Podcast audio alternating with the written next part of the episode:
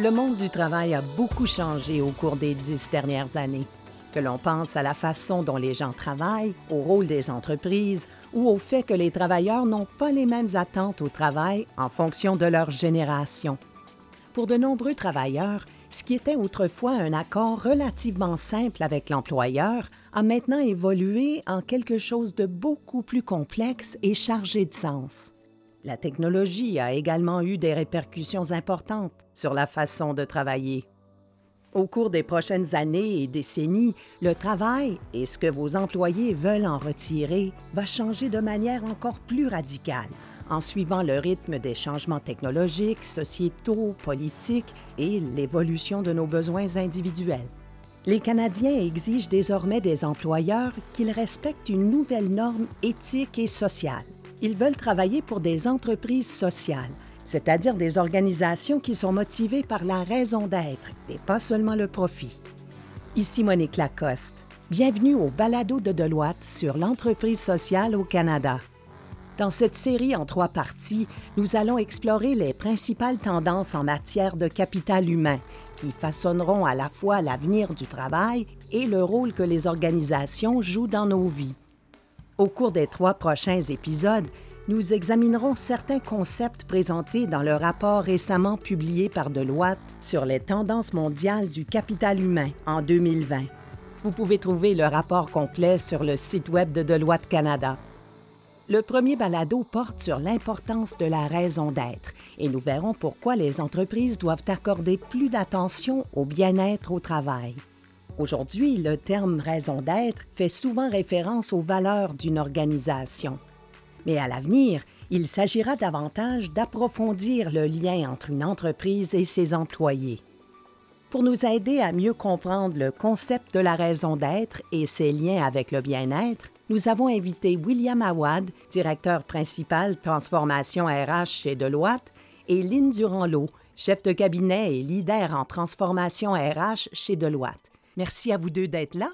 Bonjour, merci à vous. Merci Monique. Commençons par une définition. Qu'est-ce qu'on entend par la raison d'être d'une entreprise? Lynn?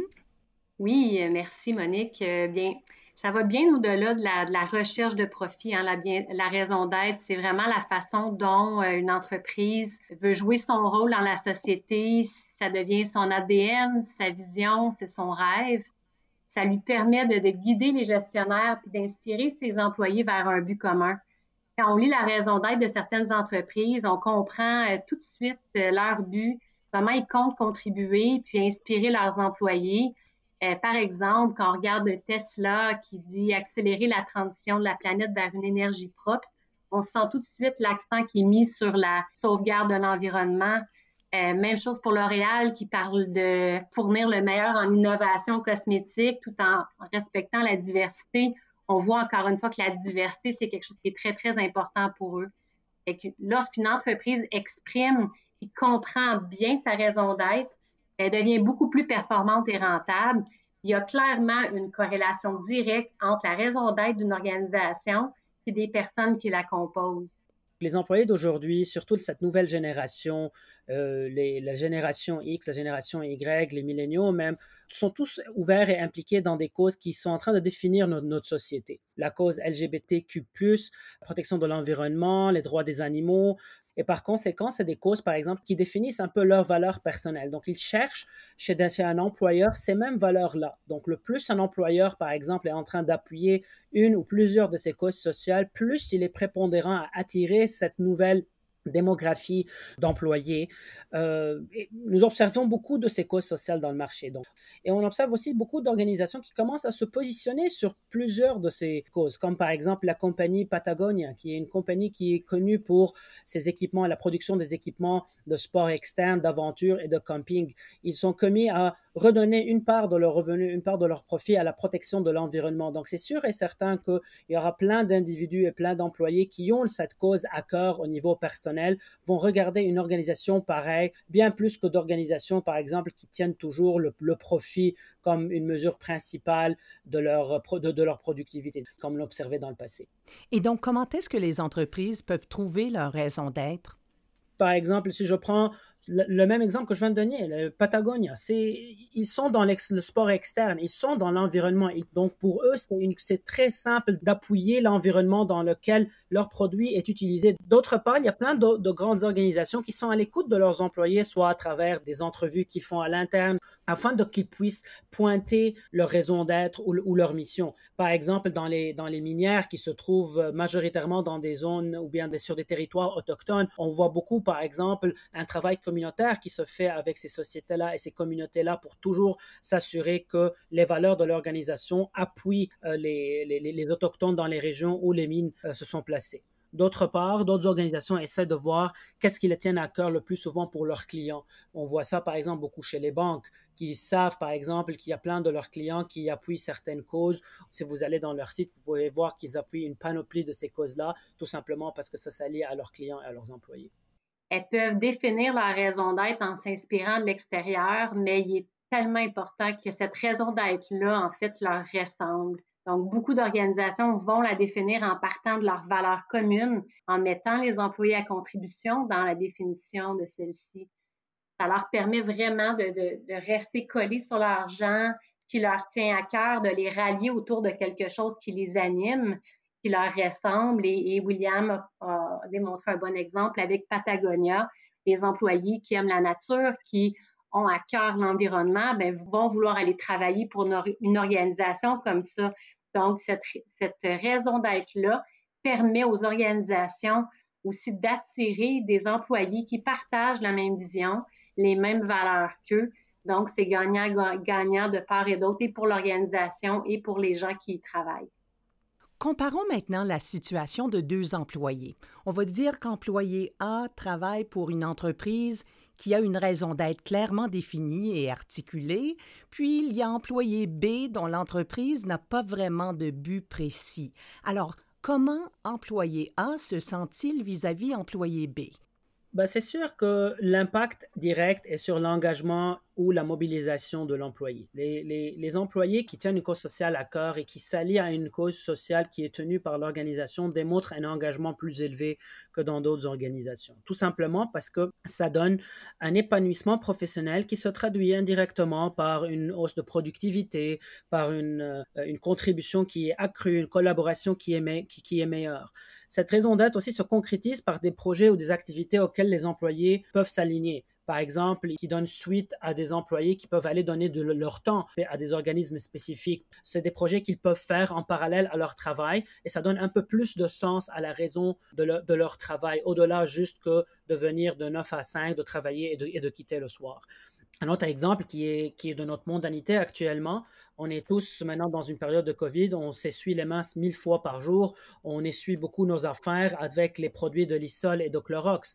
La compagnie Racket Benkiser qui, elle, produit les produits de l'Isol, imaginez comment leurs employés se sentent quand ils contribuent directement à la production d'un produit qui contribue à la protection des gens du jour au jour. Donc, c'est sûr et certain qu'il y a une, une sorte d'épanouissement, de productivité et d'engagement qui viennent appuyer tout le travail que, produit un employé au jour le jour dans une organisation.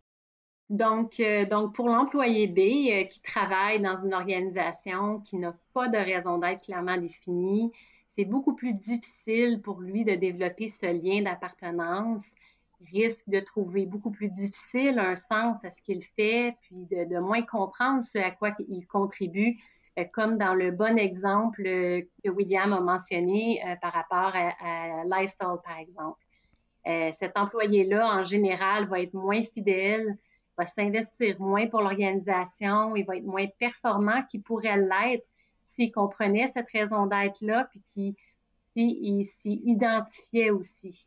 Euh, la raison d'être aussi euh, de l'entreprise va lui permettre de guider ses comportements, de, renforcer sa relation avec son gestionnaire et même sa communauté. Euh, parce qu'il y a des organisations qui s'investissent aussi euh, dans le monde communautaire. Donc, en l'absence de cette, raison-là, ben, il est possible qu'il y, ait des barrières qui se dressent entre euh, l'employé et l'organisation, puis que l'employé ne se réalise pas ou en tout cas pas au point où il le voudrait. Alors, on saisit ici le lien qui existe entre la raison d'être et le bien-être des employés. Lynn, quelle est la différence entre mieux-être et le bien-être? Ah, ça, c'est une bonne question, euh, Monique. Le mieux-être va vraiment focaliser sur la santé physique, l'absence de maladie.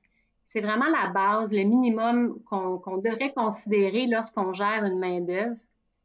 Euh, la plupart des organisations vont fournir des outils pour assurer le mieux-être de leurs employés. Le bien-être, quant à lui, est beaucoup plus large. Il inclut le mieux-être. Il est défini par l'intégration de plusieurs éléments. L'esprit, le corps, la raison d'être. Quand tous ces éléments-là sont présents, c'est ça qui permet aux employés de se dépasser, de devenir plus performants. Le bien-être va bien au-delà des avantages sociaux qui sont offerts par la plupart des entreprises.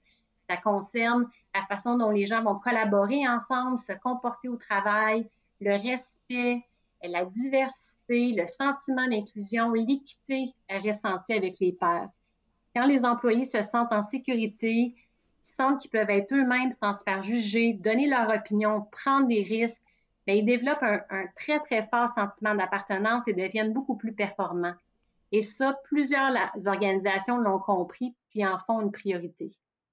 Techniquement, les, exemples se concrétisent beaucoup au niveau euh, du mieux-être par, par exemple, l'environnement physique de, l'employé. D'autre part, au niveau du bien-être, c'est vraiment les programmes, ce qu'on appelle en anglais les, wellness programs, dans le sens que euh, on peut donner un support de santé mentale ou bien un support euh, collaboratif au niveau mental et au niveau physique. Par exemple, on voit beaucoup maintenant des, des, organisations qui se, se, réorganisent pour être des organisations qui sont plus euh, flat, comme on dit, parce que tout simplement, ça aide plus à la collaboration et ça aide à, mettre plus l'emphase sur la communication, sur le, travail en équipe. Il y a plein d'autres organisations, par exemple, qui introduisent des, des programmes, par exemple, pour emmener son chien au travail au niveau mieux-être c'est l'ergonomie qui est maintenant le plus souvent mentionnée. Tout simplement, il y a des employés qui aiment travailler debout, d'autres qui se assis, d'autres allongés. Euh, ça aide beaucoup à la productivité euh, en changeant la disposition des bureaux, en enlevant par exemple les, tables dédiées et que les employés peuvent s'asseoir n'importe où, euh, sur n'importe quel étage. C'est l'exemple de Deloitte, par exemple. Nous sommes dans ce cas depuis trois ans et ça porte beaucoup de fruits chez nous. Ben justement, c'est un peu ma prochaine question. Euh, de quelle façon les entreprises peuvent-elles améliorer le bien-être des, travailleurs? Si vous pouviez peut-être nous parler de la mise en place de, programmes en particulier. Au, niveau de, de, ça, on voit principalement trois axes. Euh, le premier, c'est au niveau de l'environnement physique. On vient d'en parler en long et en large de, l'ergonomie. Mais aussi, il y a beaucoup de travail au niveau des programmes d'avantages sociaux qui sont adaptés aux besoins des employés. Si on remarque, par exemple, dans les quatre ou cinq dernières années, on voyait beaucoup les programmes d'avantages sociaux qui sont axés sur la santé médicale, euh, la santé physique, euh, la, vision, le dentaire et ainsi de suite. Mais sur maintenant et surtout avec le, ce qui vient de se passer avec le COVID, parce que les gens sont cloisonnés chez eux travaille vraiment en distanciation prononcée. Euh, il y a beaucoup d'emphase qui se met sur euh, l'équilibre mental, la santé mentale, le support psychologique. Et on voit que ça commence à devenir de plus en plus euh, inclus dans les avantages sociaux que les, les employeurs offrent à, à leurs employés. On, trouve beaucoup de programmes qui peuvent être simples, comme, comme on vient de mentionner, la célébration, par exemple, de l'anniversaire d'un employé, des moments qui comptent pour les employés, le mariage, la naissance, et ainsi de suite, parce que ça, ça donne beaucoup d'épanouissement aux employés et ça aide beaucoup à son équilibre de, bien-être et de, mieux-être. Oui, en fait, en plus de, tous les programmes euh, dont parlait euh, William, euh, donc le leadership joue vraiment un rôle crucial à ce niveau-là. L'organisation doit développer ses leaders, mais doit les développer à avoir à cœur le bien-être des employés. elle doit aussi recruter des leaders qui détiennent ces attributs de compassion et de d'empathie, renforcer et reconnaître les bons comportements liés, euh, liés à ces attributs-là aussi. Euh, on l'a récemment vu dans la gestion de la pandémie, comment les leaders qui démontrent ces attributs de compassion et d'empathie sont beaucoup plus efficaces dans la gestion, euh, leur gestion de crise. Euh, on voit aussi les entreprises évoluer dans le domaine en devenant beaucoup plus tolérants face aux responsabilités familiales, aux conditions médicales, au choix de chacun de travailler de l'endroit qui lui convient le mieux. Le bien-être est maintenant plus que jamais au cœur des préoccupations des organisations et les leaders ont un rôle très important à jouer à cet effet-là. Et la technologie, elle, euh, quel rôle peut-elle jouer pour que les entreprises atteignent leur but d'une part, mais poursuivent le bien-être aussi? On est familier avec les technologies qui permettent de faire nos choix d'assurance, par exemple, ou de soumettre nos réclamations, ou d'avoir accès à de l'information euh, au sujet des programmes euh, de, mieux-être. Il existe aussi des outils permettant de sonder les employés sur leur environnement de travail, leurs relations de gestion, euh, leur perception de l'organisation aussi. Tout ça permet à l'organisation de s'ajuster euh, pour être capable de, fournir un environnement de travail intéressant euh, et, et, pour lequel l'employé a envie de travailler. Il existe d'autres aussi qui permettent de gérer l'efficacité des équipes, la charge de travail, mais aussi de corriger certains comportements qui sont peut-être pas valorisés si les employés ont trop de rencontres en dehors des heures de travail régulières il y a des technologies qui permettent de les détecter puis de pouvoir adresser ce phénomène-là. Euh, d'autres permettent aussi aux employés eux-mêmes de visualiser leurs propres habitudes puis de les adresser de façon autonome.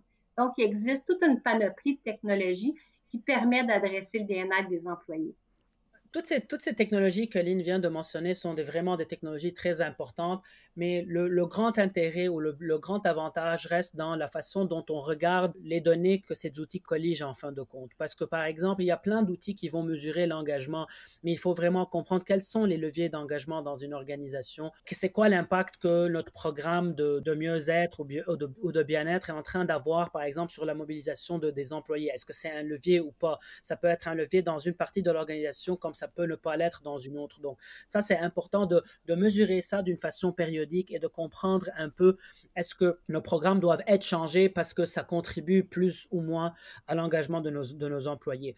Euh, les, les, outils, par exemple, qui monitorent l'absentéisme, euh, on, voit ça beaucoup dans les manufacturières ou dans les minières, euh, quand il y a beaucoup d'absence, euh, qu'est-ce que ça qu'est-ce que ça veut dire? Est-ce que les employés sont toujours épanouis? Est-ce qu'il y a quelque chose qui est en train de contribuer à leur absence qui doit être changé Est-ce qu'il y a beaucoup, par exemple, de cas d'accidents au niveau du bureau? Est-ce que nos programmes ne sont pas en train de couvrir ces, ces accidents-là? D'autre part, c'est la performance. Euh, tous ces outils-là peuvent être utilisés pour mesurer la performance des employés et comprendre un peu d'où vient la performance. Donc, c'est vraiment utiliser ces outils-là, mais en tirer les, analyses nécessaires pour comprendre exactement c'est quoi l'impact que ces programmes que ces programmes ont sur le mieux-être et le bien-être des employés les entreprises ne sont pas figées ni dans le temps ni dans leur milieu. Alors comment les entreprises peuvent-elles adapter leur raison d'être à mesure que leur main-d'œuvre et le monde évoluent? C'est assez simple, c'est vraiment rester à l'affût de l'actualité et rester connecté au monde qu'ils servent à travers leur mission, que ce soit les employés ou, ou leurs clients. Regardez tout ce qui se passe autour de nous. Il y a plein de causes sociales qui n'étaient pas des causes qui étaient tellement prononcées dans les dernières années et maintenant, soudainement, c'est devenu des causes qui sont principales. Ces, organisations ne peuvent pas garder leur tête dans le sol et agir comme si ces causes n'existaient pas. Elles doivent s'adapter et changer ces raisons d'être, par exemple, pour toujours reprendre et retenir ce qui est en train de mobiliser la société qui est autour de nous parce que tout simplement, les employés et les clients de chaque organisation viennent de cette même société qui est en train de se mobiliser dans les rues ou de euh, vis-à-vis une, certaine cause. C'est sûr et certain que comme employé ou comme moi, comme client, je vais regarder toute organisation et, me dire est-ce qu'ils ils se sont adaptés sur la réalité? Si c'est le cas, parfait, je vais m'allier à cette organisation d'un point de vue employé ou bien, ou bien d'un point de vue client. Sinon, je vais aller à une autre organisation. Ben, j'abonde dans le sens de William. Il est très important de rester connecté sur le monde extérieur pour rester pertinent dans la société. Et par contre, tout aussi important pour les organisations d'être connectées sur leur propre organisation, de se garder liés à ses employés, à ce qui est important pour eux. Il existe plusieurs façons de rester connecté puis de prendre le pouls. On peut mettre en place euh, des groupes baromètres ou des réseaux de champions à l'interne ou même des groupes de travail pour adresser certains éléments corrigés ou à redresser. On peut aussi mettre à contribution les employés dans la définition de la raison d'être, dans l'identification des mesures à mettre en place pour assurer le bien-être de ces employés-là. Toutes ces mesures permettent de rester connectés, mais aussi créer un sentiment d'appartenance puis rallier les employés à, une cause commune. Donc, c'est vraiment l'adéquation entre le monde extérieur et le monde intérieur de l'organisation qui fait en sorte que l'entreprise va arriver à définir cette raison d'être et s'adapter à mesure que le monde évolue. Bien, William Awad, directeur principal transformation RH, Lynne Durand-Lot, chef de cabinet et leader en transformation RH chez Deloitte, merci à vous deux de nous avoir donné matière à réflexion sur la question de la raison d'être de l'entreprise et son lien avec le bien-être des employés. Merci. Merci.